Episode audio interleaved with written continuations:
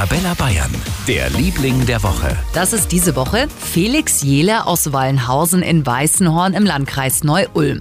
Er hat sich was getraut, denn er lebt seit etwa eineinhalb Monaten im ersten Haus aus einem 3D-Drucker.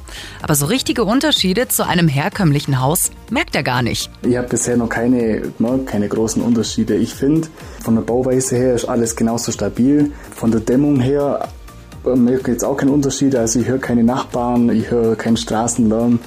Von Temperatur ist auch sehr angenehm, also lebt sie eigentlich wie im normalen Haus. Von außen sieht das Haus aber schon anders aus. Die einzelnen Druckerschichten, die sieht man schon deutlich. Übrigens hat der Drucker für den Hausbau nur 72 Stunden gebraucht. Also einer der schnellsten Handwerker, die ich so kenne. Wir wünschen Felix Jele viel Spaß in seinem neuen gedruckten Zuhause in Weißenhorn. Für ganz Bayern, der Liebling der Woche auf Arabella Bayern.